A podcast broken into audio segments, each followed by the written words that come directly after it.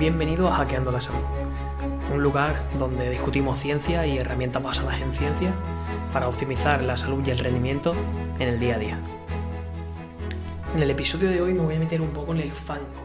Eh, me voy a meter con algunas cosas que son bastante polémicas, pero que creo que son bastante interesantes, sobre todo de comentar y de ver las hipótesis y de ver la investigación, dónde está en el momento, qué se sabe, eh, qué se puede extrapolar a humanos, qué no se puede extrapolar a humanos. Y vamos a hablar de si el consumo de carne puede ser un peligro para la salud o, no, o si es solamente una hipótesis. Entonces vamos a, vamos a ver un poco todo este contexto. Eh, es obvio que la sociedad actual tiene un consumo de carne que es eh, muy, muy, muy, muy por encima de sus necesidades nutricionales, por supuesto, porque podemos tener los nutrientes de otros alimentos. Y eh, esto propicia una, eh, digamos, explotación de la ganadería que contamina el planeta. Contamina el planeta de una forma bestial, tanto en el gasto de agua que se utiliza para esa ganadería como la polución a, través de las industrias que gestionan estos eh, productos cárnicos, eh, como eh, también el, hecho de las emisiones de no solamente de los animales, que son lo de menos, sino del transporte para llevarlo a todos sitios del país.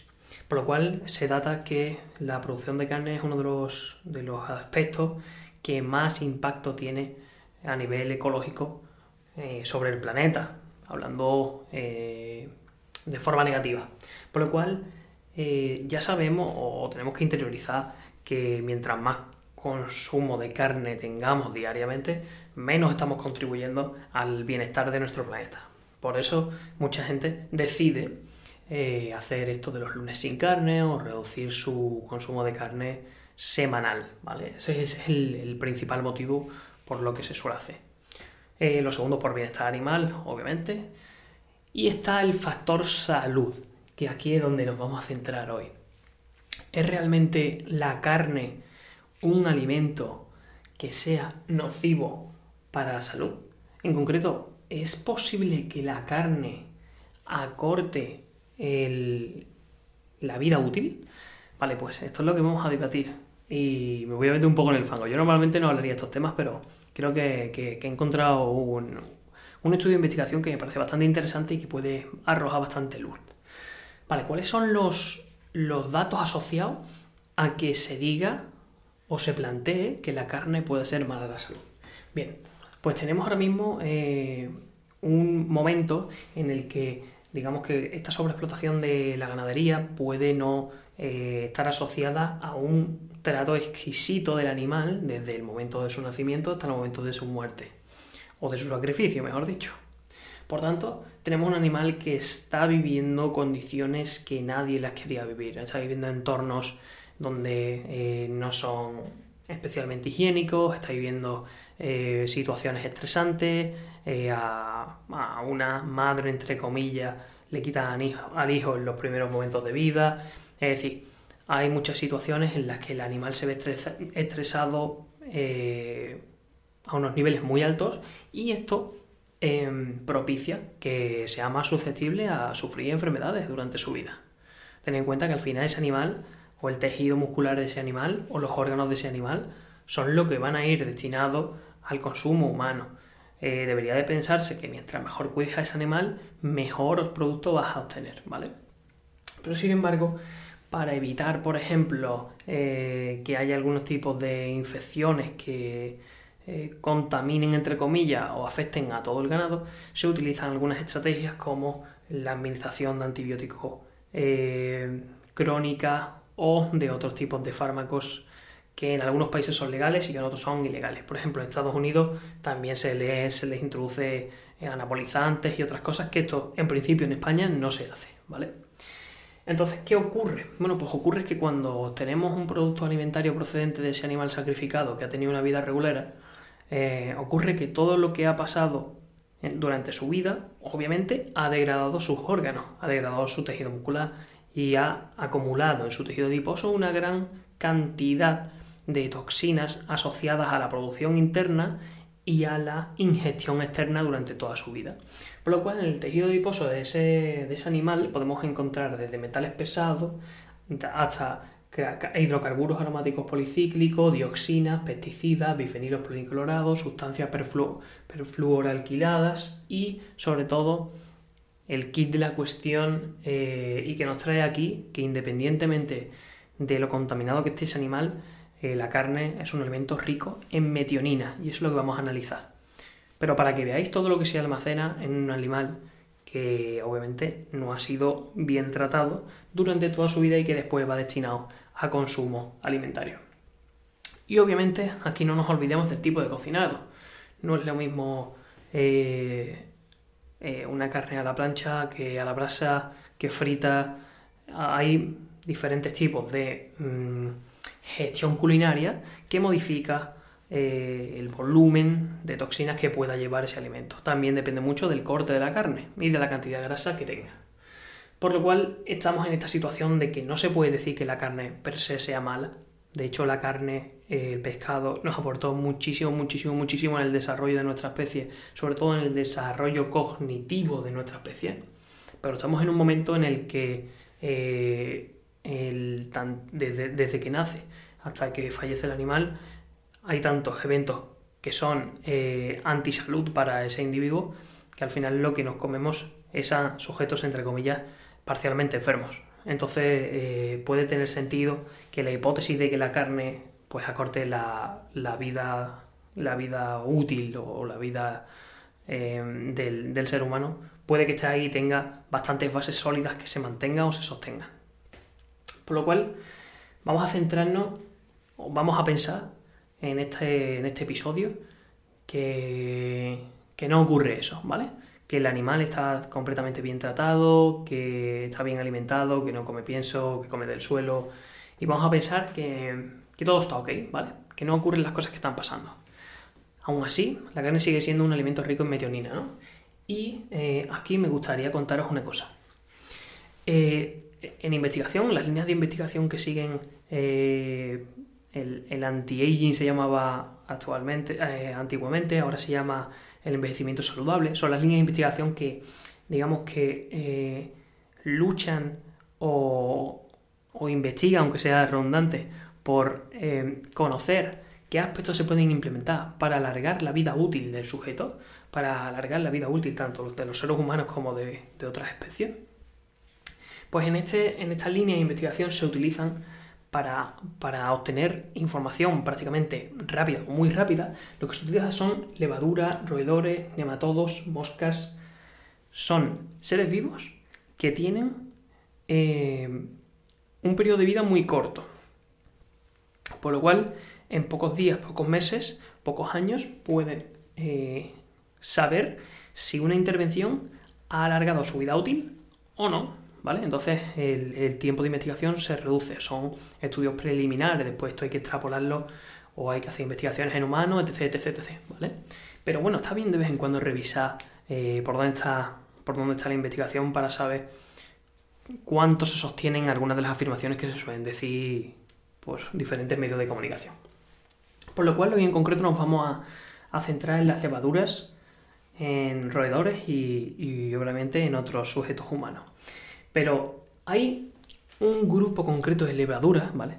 Las levaduras son unos microorganismos que son espectaculares, que pueden sintetizar casi todas las moléculas que necesitan para vivir. Simplemente necesitan un medio mm, líquido y poco más, no, necesitan ni casi nutrientes, algunas un poquito de oxígeno, pero no son como los humanos, ¿no? Que necesitamos muchos nutrientes que ingerir tanto a nivel alimentario como necesitamos que nos dé el sol. Estas levaduras se lo pueden sintetizar todo por sí sola. Digamos que son seres eh, pluripotentes, lo pueden hacer todo. Bien, pues en este tipo de levadura hay algunas especies que no sintetizan metionina, ¿vale? Ese aminoácido o ese aminoácido esencial que hay en la carne en gran volumen. ¿Qué pasa en estas levaduras que no sintetizan la metionina? Bueno, pues ocurre que se data que esa especie de levadura tiene una vida más larga que el resto asociándolo con, con esta no producción de metionina. Por lo cual los investigadores empezaron a preguntarse, oye, ¿y si restringimos las metioninas en otro tipo de sujetos para ver si de verdad aumenta la vida útil? Y aquí es donde nos vamos a centrar. Pero antes, para que entendáis, para que entendáis cómo se, cómo se estudia esto, os quiero comentar una, enfermedad que se llama la progeria, ¿vale? La progeria es una acumulación de una proteína que se llama progerina. ¿Y qué, qué induce esta acumulación de progerina? Esto es una enfermedad genética. Pues induce un envejecimiento acelerado, en concreto en los humanos, en porcentajes muy pequeños de, humanos en los que se, se da esta enfermedad genética, la vida del sujeto son 13 años. Fijaros lo que acorta la vida media del sujeto padecer esta enfermedad. Por lo cual, lo que se hace para investigar si la restricción de metionina puede alargar la vida útil es inducir progeria a ratones. Inducimos progeria a, ratones mediante mutaciones genéticas específicas y eh, en este caso los investigadores se dieron cuenta que este hecho de aumentar o de, o de acortar la vida útil del ratón a través de la progeria aumentaba los procesos autofágicos. Recordad que los procesos autofágicos son los procesos de reciclado y regeneración celular, ¿vale? Procesos muy relevantes a la hora de solventar cualquier patología o solventar, cualquier eh, daño tisular. O de tejido, perdón. Me pongo a técnico y no, y no nos aclaramos. Entonces, no tiene sentido, ¿no? Es decir, eh, normalmente una enfermedad que te acorta mucho la vida, lo más lógico es que nosotros pensemos, oye, pues si está afectando tanto al organismo, significa que tiene que haber un bloqueo de las acciones reparadoras de la célula brutal, ¿no? Eh, porque si no se pueden reparar se morirá mucho antes, ¿no? Se degradará el tejido mucho antes. Pues esta es la enfermedad excepción que cuando se padece aumenta el volumen de la autofagia, o aumenta los volúmenes de los procesos de reparación celular. Pero pensad, no tiene que ser muy efectiva esa autofagia o no debe de eh, dar resultados esa autofagia si realmente no consigue paliar eh, la acumulación de progerina, ¿vale? Por lo cual vemos la intervención que se hace en estos ratones, que es que a estos ratones desde el destete se les depriva o se, les deja sin ninguna ingesta de metionina. Y vemos que eh, cuando hacemos análisis toda su vida sin eh, darle metionina, estos ratones obviamente les cuesta mucho más el crecimiento, pero sin embargo aumenta entre un 20 y un 30% la supervivencia de los ratones con progeria eh, restringidos en metionina. Y disminuyen las consecuencias clínicas del envejecimiento prematuro, que puede ser, por ejemplo, la osteoporosis, o que puede ser, por ejemplo, algunas otras comorbilidades asociadas a la edad, como por ejemplo el deterioro, el deterioro cognitivo o algunas otras cosas muy típicas. Vemos también que esta restricción de metionina a nivel fisiológico parece que disminuía la inflamación, estabilizaba las proteínas hepáticas que se suelen eh, secretar cuando hay procesos inflamatorios, ¿vale? Eh, disminuía también el daño en el ADN, aumentaba los ácidos biliares secundarios, que son los ácidos biliares activos en nuestro intestino delgado para digerir las grasas, aumentaba el ácido cólico y desoxicólico en el hígado. Y aquí se preguntaron los investigadores, oye, ¿no será que la vida eh, útil de, estas eh, ratas está aumentando gracias al aumento del ácido cólico? hicieron una, intervención solamente midiendo eh, cómo el ácido cólico y desoxicólico en el hígado alarga la vida y se dieron cuenta que esto solamente alarga la vida de los ratones entre un 5 y un 10%. Es decir, que ambas condiciones alargan la vida, pero la restricción de metionina era mucho más fuerte y vemos eh, cómo la restricción de metionina también parece que en células hepáticas bloquea vías anabólicas. Las vías anabólicas me refiero a, digamos, a mecanismos por los cuales la célula tiende a multiplicarse, tiende a crear nuevo tejido, ¿vale? Eh, vemos que la restricción de metionina disminuía o bloqueaba parcialmente las vías anabólicas como mTORC1 y optimizaba la autofagia o aumentaba aún más la autofagia que de forma natural con, en los ratones con progeria.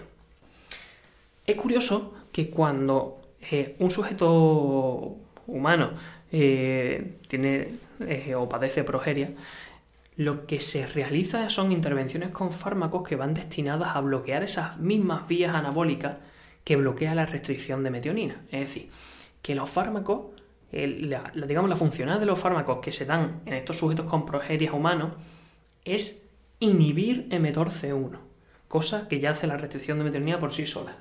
Por lo cual parece que esta atenuación de mTORC1 mejora la progeria y alarga la vida útil. Por lo cual la, hipótesis que tenemos aquí con, este estudio en, una fase muy temprana es que la restricción de metionina eh, estimula, o bien estimula la autofagia que tienen aumentada ya per se estos ratones con progeria, o bien regulan positivamente la autofagia, haciendo que, haciendo que este aumento de autofagia en ratones sea más efectivo o consiga eliminar un mayor volumen de progerina, que es digamos el elemento tóxico fundamental o el elemento desregulado fundamental en este tipo de, enfermedad que reduce la vida útil.